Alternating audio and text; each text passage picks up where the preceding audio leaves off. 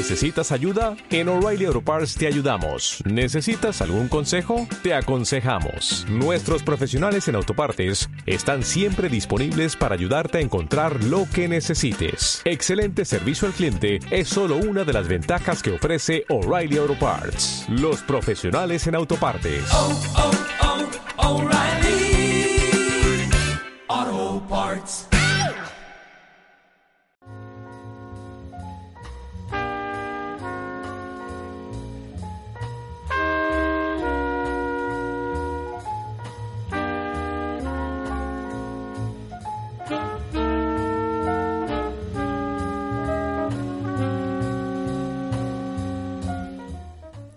Aquí comienza Yasteca Podcast.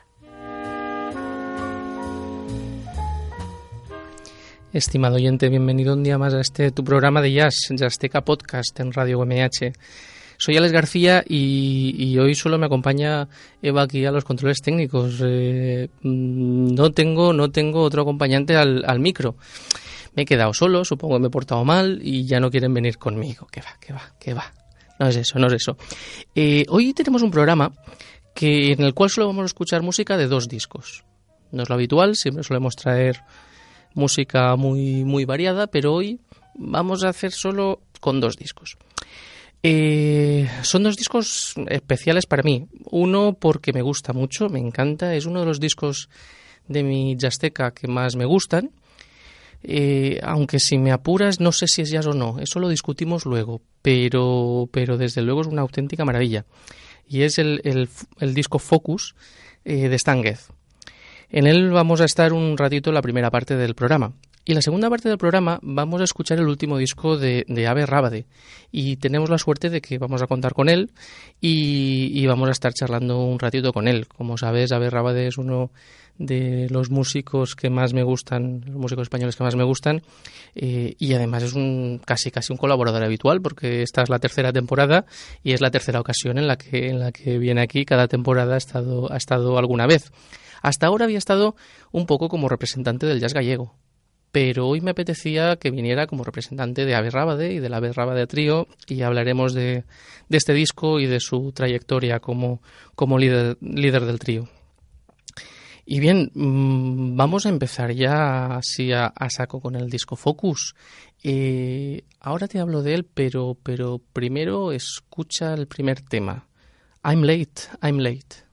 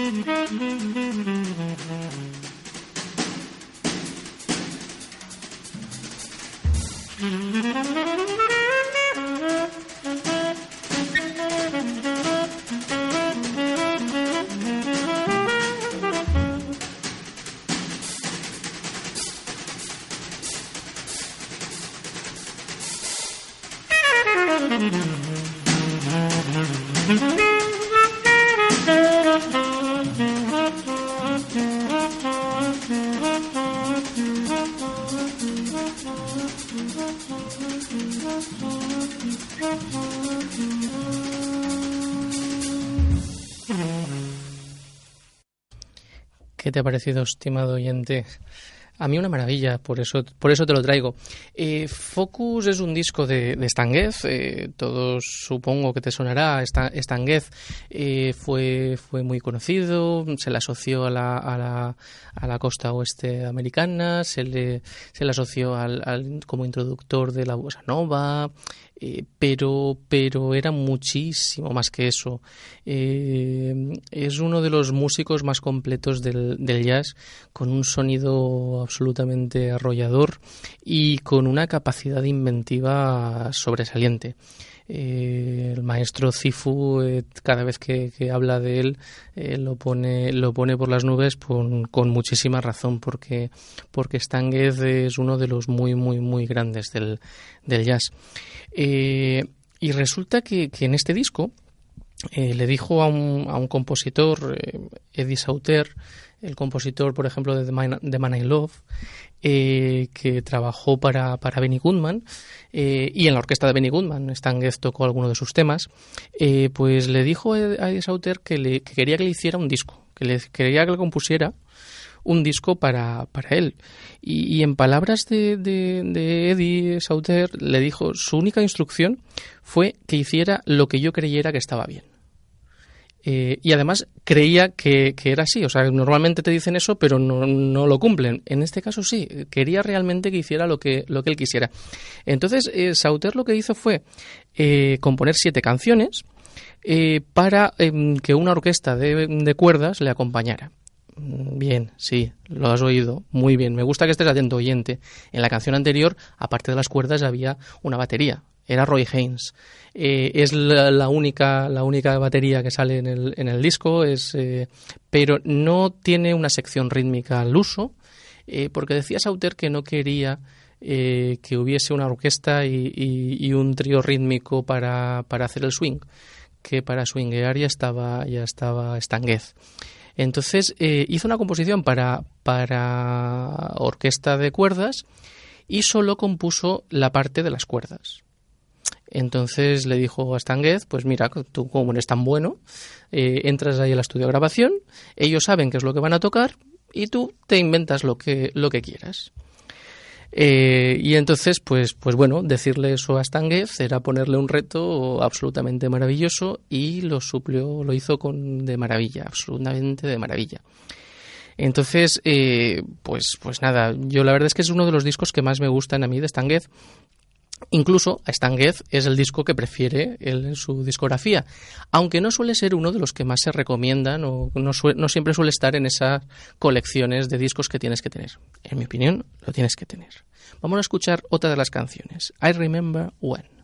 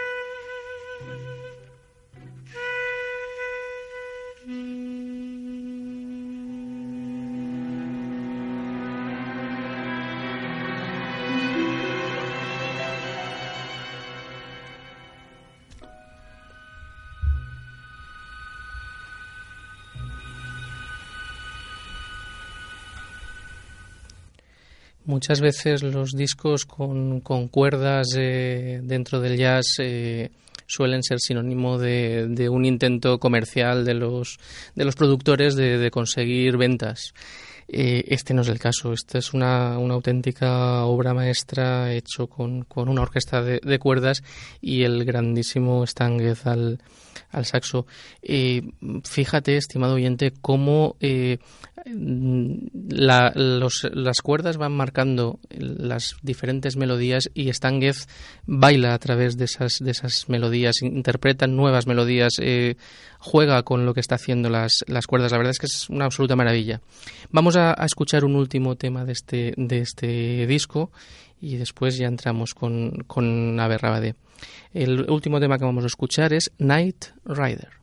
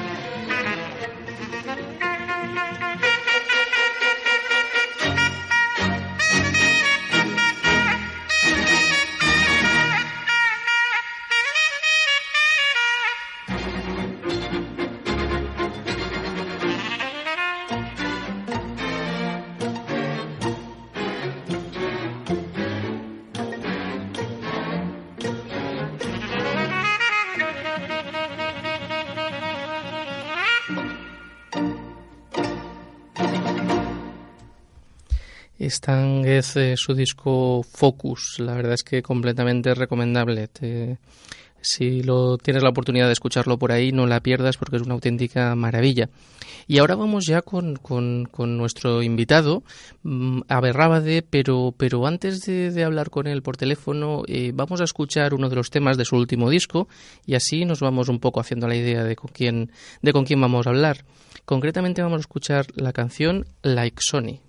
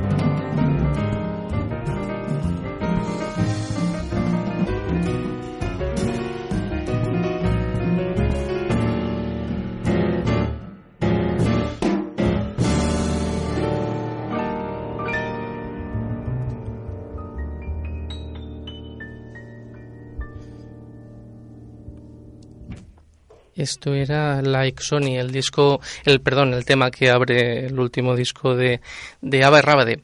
Eh, Rábade, que es uno de los tíos del jazz que mejor me caen. Es uno de los tíos que con el que eh, tengo más buen rollo cada vez que hablo con él. Y eso que aún no lo conozco personalmente y es una de las tareas pendientes que, que tengo. Pero por teléfono, digamos que sí que nos conocemos, ¿verdad, Ave? Señor. Pues me alegro mucho, Alex. ¿Qué tal? ¿Cómo estamos? Muy buenas, Ave. Muchísimas, muchísimas gracias por volverte a pasar por aquí.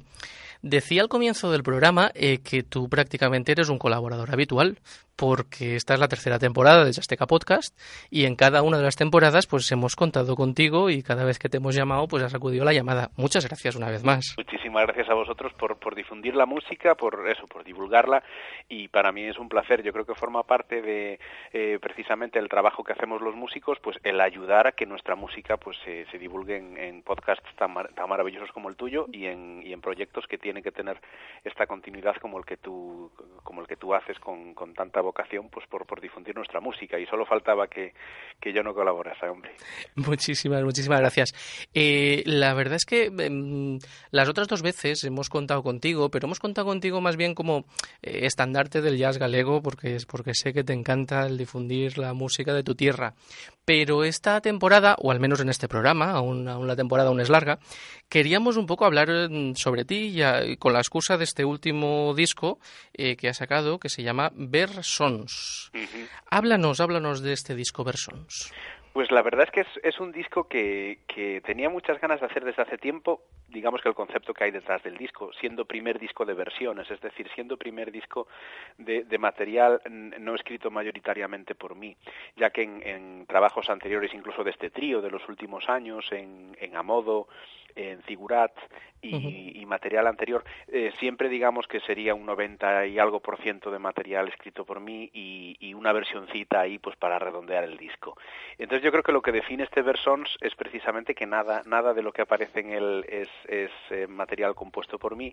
Y eso lo hace especial, pues también eh, tiene, necesita otro, otro eh, tratamiento, es decir, va a ser un disco personal y va a ser un disco tratado y arreglado, pero siempre pues haciendo una reverencia a cada uno de esos compositores y, y, por tanto estudiando esa música desde otra óptica. Y le tenía muchísimas ganas hacer un disco de versiones y yo a mí mis sensaciones es que mi sensación principal es que lleguen en el momento adecuado. Digamos que pudiendo meter en el disco cosas muy variopintas, o sea, un repertorio como muy ecléctico, ¿no? La verdad es que sí que sí que es bastante bastante ecléctico y de eso de eso quería que comentáramos porque aquí tienes a John Coltrane, eh, Victor Young, eh, Antonio Vivaldi, Miles Davis, Händel, mm, háblanos un poco cómo cómo hacer esta selección, cómo claro. porque claro, así a primera vista no parece como como como muy parecido.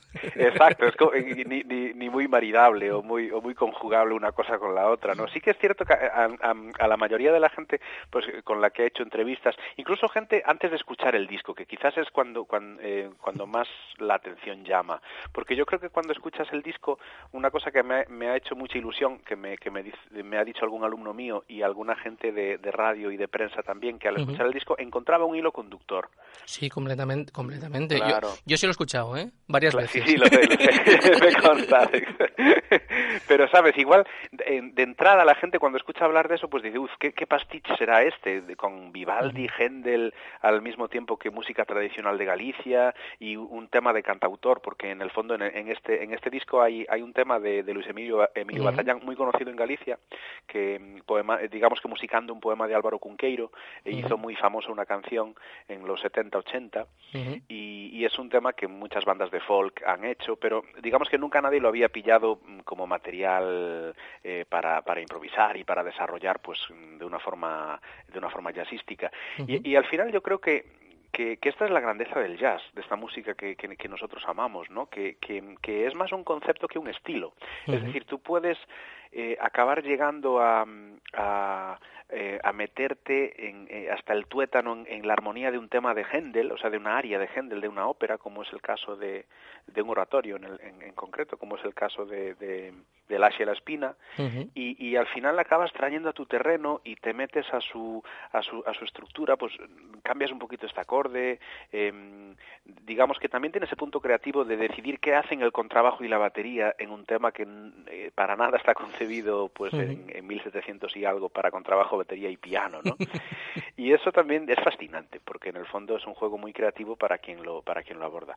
Y, y yo creo que, que por eso te decía antes que me ilusiona mucho lo que alguna gente me ha comentado, que encuentra un hilo conductor, eh, eh, digamos que partiendo de temas tan diversos y de compositores tan diversos, y yo era lo que pretendía, pretendía un poco poner de manifiesto que partas de lo, del programa que partas eh, siempre puedes hacer tuya la música. Y creo que para, para eso también ayudan dos estandartes como son Pablo Martín y, y Bruno Pedroso y, y, en el fondo lo que hemos construido en estos últimos cinco años que yo no me cansaré nunca de decir que es algo muy bonito porque es algo muy vivo y muy muy de verdad eh, uh -huh. la implicación que ellos tienen y creo que eso es fundamental para, para que la música acabe sonando con sentido, ¿no? La verdad es que lo que me gusta de ti es que me vas poniendo las preguntas directamente para que te las lance. Quiero decir, porque la siguiente pregunta obvia era, esto lo firma el Ave Raba de Trío. Sois un trío y sois sois eh, tres músicos que interactúan, eh, tres músicos que se conocen eh, y se nota mucho eso. Lleváis un, una trayectoria y cuando escuchas los cada uno de los temas eh, escuchas unas conversaciones, unas charlas entre tres entre tres amigos. Cuéntanos cómo es esa interacción y, y háblanos de, de, tus de tus compañeros la verdad es que es que mm, yo me alegro un montón de, de, poder tocar al lado de Pablo Martín y de, y de Bruno Pedroso cada vez, o sea, es que es una cosa que además les digo y, y ellos me lo dicen también. O sea, es, es importante, es importante comunicárselo, ¿eh? Sí, sí, sí, es súper importante y aparte es una cosa como que ya, ya nos da ya nos da mal rollo, ¿no? Porque es como, a ver, tío, ¿cómo, nos, cómo puede haber esta cosa tan tan tan chula y tan y, y tan realmente viva y, y, y detectable? Porque en el fondo es, es algo que, que nos sucede personalmente, pero sobre todo nos sucede, eh, nos sucede musicalmente encima de un escenario. Es decir, Bruno dice siempre una, una frase que, que, que, a mí me encanta escuchársela, porque aparte, me encanta escuchársela no por, sabes, no porque te esté dorando la píldora o porque le esté dorando la píldora al, al, proyecto, sino porque realmente yo sé que, que él es sincero diciéndola. Él dice que, que este trío eh, es más que la suma de los tres. Uh -huh. eh, y que funciona como una unidad, o sea, una unidad uh -huh. en la cual pues nos disolvemos los tres para hacer música. Y él dice otra cosa que es fantástica y que yo creo que define muy bien este proyecto en el que estamos, es que nosotros tres cuando tocamos no nos intentamos demostrar nada los unos a los otros. Uh -huh. Simplemente tocamos. Y entonces esto que parece tan de perogrullo y tan fácil de hacer, yo te puedo decir por experiencia propia que en muchísimas formaciones musicales en las que he estado priman las otras cosas muchas veces. Uh -huh. En mayor o menor medida, eh, no porque no por demostrar nada en el sentido de, de pues una cierta arrogancia o una cierta mm, eso un cierto interés en, en, demostrar nada o sea no no en ese sentido pero sí que que no hay quizás el grado de confianza de simplemente estar por y para la música Uh -huh. Y por la razón que sea, yo no sé, es, es energético, es químico, no, no, no, me lo sé explicar, pero sí que es verdad que, que, que, nosotros tres hemos llegado a un punto de equilibrio muy fuerte en, en el cual, eh, pues, eh, habiendo errores más o menos detectables o más, más, o menos objetivables en la música, a veces y en directo esto sucede, uh -huh. eh, digamos que al final lo que, lo que hacemos primar es, es, es lo pues, pues más instintivamente hacia, hacia dónde quería caminar aquello y, y, la organicidad de aquello pues se acaba imponiendo al fallo incluso. Y eso es maravilloso detectarlo. Entonces es como si mm, cada vez que nos juntamos a tocar es decir uff a ver a dónde viajamos hoy no y, y, una cosa muy bonita que pasó en Madrid eh, cuando presentamos el disco hace hace un par de semanas uh -huh. eh, pues fue que, que acabas haciendo cómplice al público de lo que está pasando en el escenario y, y, eso yo creo que la gente lo sé por pues por gente que al final te acaba escribiendo o gente que te acaba viendo y te lo comenta eh, pues la acabas llevando a ellos también de viaje con tu con tu música y, y, a través de su imaginación. Y eso es una fuerza que tiene esta música que hacemos que que ya solamente por eso yo creo que vale la pena ser músico, aunque a veces te gustaría tocar más de lo que uno más de lo que tocas o tener la oportunidad de, de hacer esos viajes más frecuentemente, uh -huh. eh, pero cada vez que lo haces pues te sientes vivo de una manera de una manera muy muy muy fuerte y y, y, la verdad es que es fantástico. Para mí es, ostras, lo digo siempre y me- eh, estoy seguro de que en, en alguna otra entrevista que hemos hecho tú y yo pues ya salió el tema. Pero yo le auguro muchos años a este trío y es un deseo además, aparte de, de hacer así un- una labor de futurología mínima, pero es un deseo, o sea, porque verdaderamente yo creo que funciona muy bien en lo El- creativo. La verdad es que eh, si, si se decía que el instrumento de Duke Ellington era la orquesta, Eh, en vuestro caso eh, tenemos un instrumento que es un trío. Es un trío que está, que está. No, la verdad es que sí que se nota mucho el cuando cuando un trío eh, funciona de forma integral, que no no es un pianista, un, un contrabajista y un, y un y un batería, sino que, que hay una una interacción que va más allá de ahora tocas tú, ahora toco yo. Es Claro. es, es otra cosa y desde luego en vuestro caso se da. En vuestro caso se da. Eh, leo en el en el en el en las notas del álbum ver a través del sonido y encontrar la más alta belleza en el suelo, aquella que libera el pasado de culpa, aquella que libera el futuro de miedo. ¿Es tuyo esto?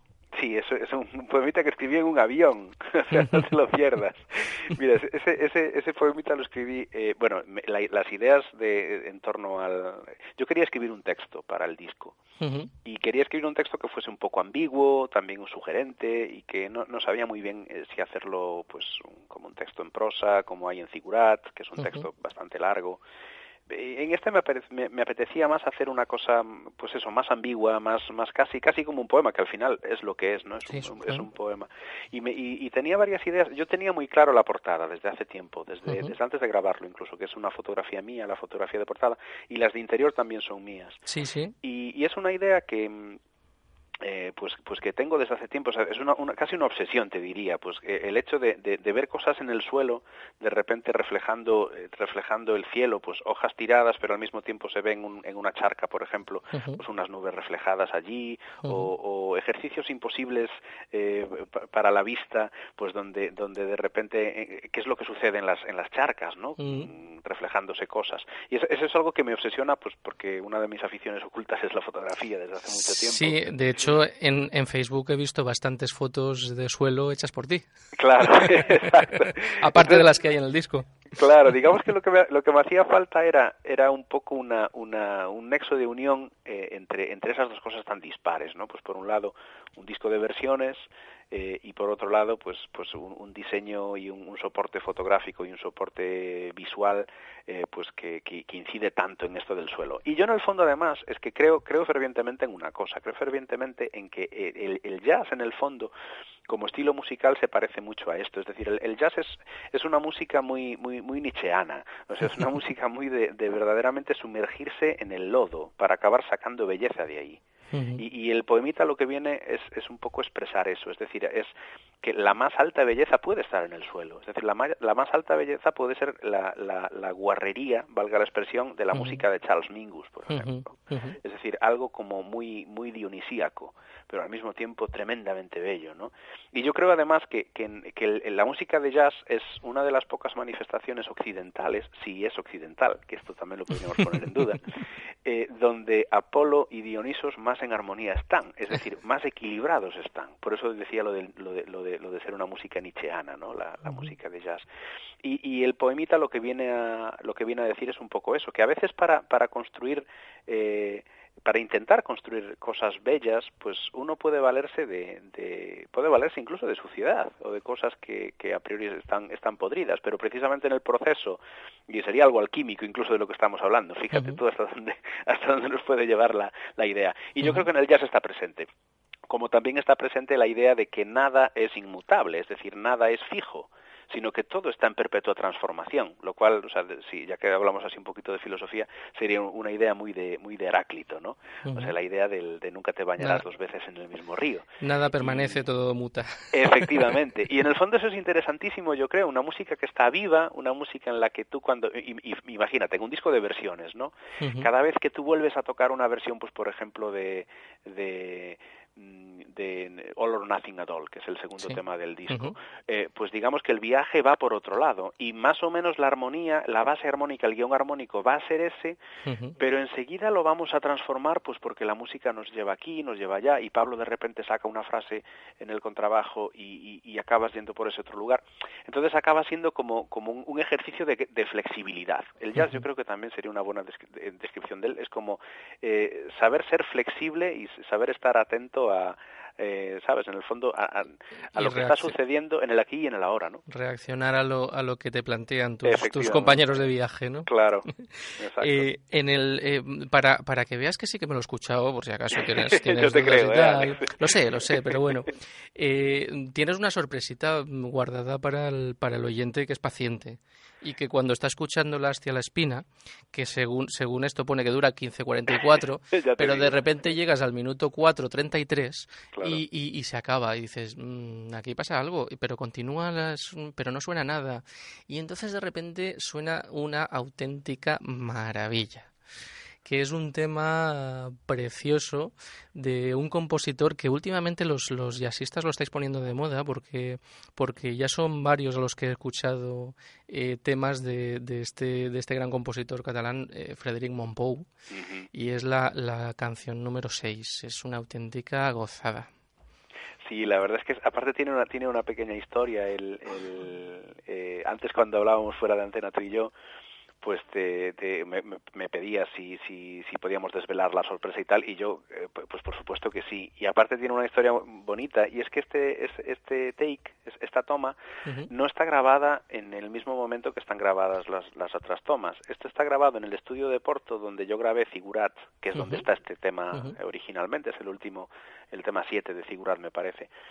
Y donde grabé también a modo, que es el anterior disco del Sí. trío. Y fue precisamente al acabar de grabar a modo, eh, nos fuimos de cenar, nos, nos fuimos a cenar, nos fuimos de cena y, y al volver al estudio estaba todo montado y antes de ponernos a recoger las cosas, a, pues eso, a recoger la batería, desmontar pues todo, todo lo- todos los bártulos y tal, con todo montado para grabar, dijimos Bruno, Paco y yo, ostras, y si grabamos algún tema, algo que no sea del disco, del repertorio anterior, y nos grabamos una, una toma de Figurat y una toma de la chanson de número 6 de Monpou. Y esta es la toma. Es- Esto está grabado en, el último día de sesión de, de, de Amodo y está sin mezclar. Es decir, esto es el bruto del estudio, lo que hay, lo que hay en, la sorpresa. Pues suena maravillosamente bien. Sí, eh. yo creo que tiene además una cosa muy bonita que tiene, eh, y la verdad es que yo me lo escuché muchas veces, porque es un corte que me, que me parece que, que define muy bien lo que es este trío.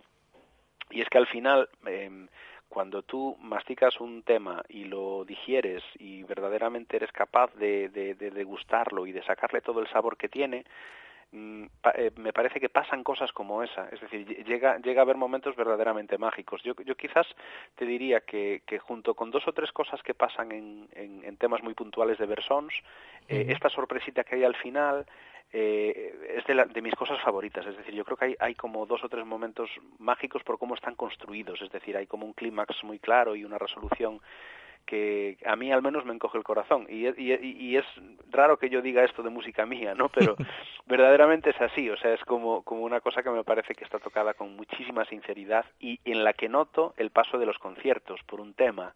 Y eso es, eso es precioso, o sea, ver cómo cuando tienes un trío activo hay como, como una, hay una maleta que se va llevando de concierto a concierto y que se va llenando cada vez más de ropa, si nos vale la metáfora, ¿no?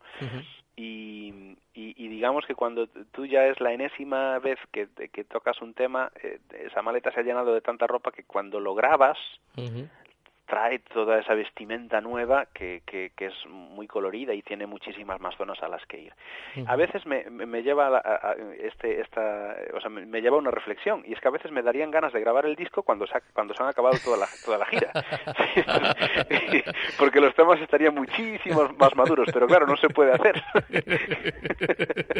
Pues es una pena, es una pena porque Claro también, que ser- sí. también sería magnífico y además estaría muy bien eso de, de, de, de comparar la versión Claro. la primera que, que- que hacéis o, o de las primeras que hacéis cuando Efe- grabáis, a cómo ha quedado después de- del paso de- de- Claro. del tiempo y de, y de Exacto. las horas tocándolo juntos. La verdad Yo es de todas formas con este trío, eh, insisto así un poco en la idea de, que es algo que siento como muy vivo y muy orgánico y con muchísima fuerza y con vocación de continuidad. Igual lo que lo que estoy haciendo es inaugurar algo que va, va a suceder más veces en el futuro, es decir, mm, retomar, porque por ejemplo a nosotros como trío nos ha nos ha sido nos ha dado mucha pena dejar de tocar figurat, por ejemplo el tema figurat dejar de tocarlo. O sea, es como una sensación que, que, claro, cuantos más discos van saliendo, tienes una sensación como de pena de abandonar repertorios que te han hecho muy feliz, ¿no? Y dices, Sí, "Ostras, sí, sí. que vamos a dejar de tocar estos temas. Entonces, de algún modo, yo creo que en discos futuros pues como regalitos o como o como como propuestas un poco diferentes pues incluir material que eh, pues que ha, que ha evolucionado no y en el fondo pues que ha, que ha crecido junto al trío en, en, en tantas actuaciones y que y que al final pues pues a lo mejor ese un tema que, in- que incluyes a mayores y, y la gente pues lo puede comparar también. A veces eh, igual habrá gente a la que le guste eh, por, pues por más pura y por más eh, naif eh, la versión original. Y habrá gente a la que le gusta toda la carga que lleva pues eh, si te fijas este Monpou está mucho más lento que el otro. Sí. está pesadote y lento y, y es Y, pre- como y precioso. que bien que te guste La verdad es que me encanta el disco. Cuando, cuando hice un poco de selección de a ver qué temas pongo, eh, lo tuve realmente complicado. Y la verdad es que para nada, porque al final con la charla, como, con lo que nos estamos enrollando, no me va a dar tiempo a poner más prácticamente, pero... pues córtame Pero no, que va al contrario, estoy encantado de, de hablar contigo, siempre es un auténtico placer. A ver, cuéntame un poco para, para ir cerrando la, la entrevista, más que nada porque se me acaba el programa, no por otra, no por otra cosa. Eh, cuéntame un poco qué proyectos tienes ahora mismo, para dónde os te mueves. Pues mira, estamos con lo más inmediato es, es presentación de, de Versons aquí en, aquí en Compostela, que tengo muchísimas ganas de hacerlo, la verdad. Eh, es, eh, es el día 22 de diciembre y, y es en el teatro principal. A mí me encanta presentar eh, todos los discos en mi ciudad y para mí es como que casi casi el disco no, no lo siento como que se ha editado Hasta que eh, no hasta, que, hasta que lo presento aquí en casa pues con, con, con los míos, ¿no? Que aparte es un espacio es un espacio escénico súper súper bonito. Y la verdad es que el año que viene seguramente eh, vuelva a China, a, a Macao, un proyecto que, eh, que se ha iniciado este año y es un proyecto un proyecto de colaboración de, entre varios profesores que somos, entre los que están Chris Case, Perico Sambeat, Tony Belenguer, es como gente de, Madre de- mía, del qué- jazz español qué- y portugués. Qué Sí. gentuza, qué gentuza os juntáis, desde luego, estos del jazz, estos del jazz. Madre mía, menudos músicos, menudos músicos. Sí, es un proyecto muy chulo porque estamos, eh, se, ha, se ha montado una big band. Es un proyecto que, que, que comanda C. Eduardo, el contrabajista Sí, portugués, y mm, él es el director musical del proyecto. Y se ha montado una big band de, de Macao que estamos eh, escribiendo para ella y dirigiéndola, pues toda esta gente que te, que te he nombrado haciendo música original, arreglos allá. Y- hemos estado eh, dos veces, una en agosto y otra en, y otra en octubre. Eh, aparte, la primera vez fueron tres semanas, la segunda fueron dos semanas, es decir, es como bastante, fue un, fue un trabajo bastante intenso. Y se edita un disco eh, con música original de, de los profesores que yo creo que se editará en el mes de febrero, febrero o marzo, Ujú. me parece que saldrá. Y hay posibilidades de que volvamos a, a continuar esta labor didáctica el año que viene. Y sigo con el seminario de permanente de jazz de Pontevedra junto a Paco Charlín trabajando duro. Hoy ha estado Chris Case eh, haciendo unas masterclasses eh, allá. Eh, a, a ver, te tengo que cortar de verdad. Es que me, Dale, me- claro que me- sí, que me no queda un minuto, me queda un minuto. Oye, muchísimas, muchísimas gracias por haberte pasado por aquí. Es siempre un auténtico placer. Lo mismo Ha- digo, Alex. Había escogido Lasque a la Espina y, y Solar para, para, para escuchar mm, eh, después de la entrevista, pero obviamente no nos ha, no nos ha dado tiempo. Pero no pasa absolutamente nada. Los pondremos en, en algún programa posterior. Muchísimas gracias por haberte pasado por aquí. Seguimos teniendo pendiente lo de conocernos en persona. A ver Sí, señor, pronto será. a ver cuándo puede ser. Y nada, nos despedimos con, con Solar. Estimado oyente, muchísimas gracias por haber estado aquí y seguro que has disfrutado de esta conversación tanto como yo. Solar. Un abrazo fuerte, Alex. Chao.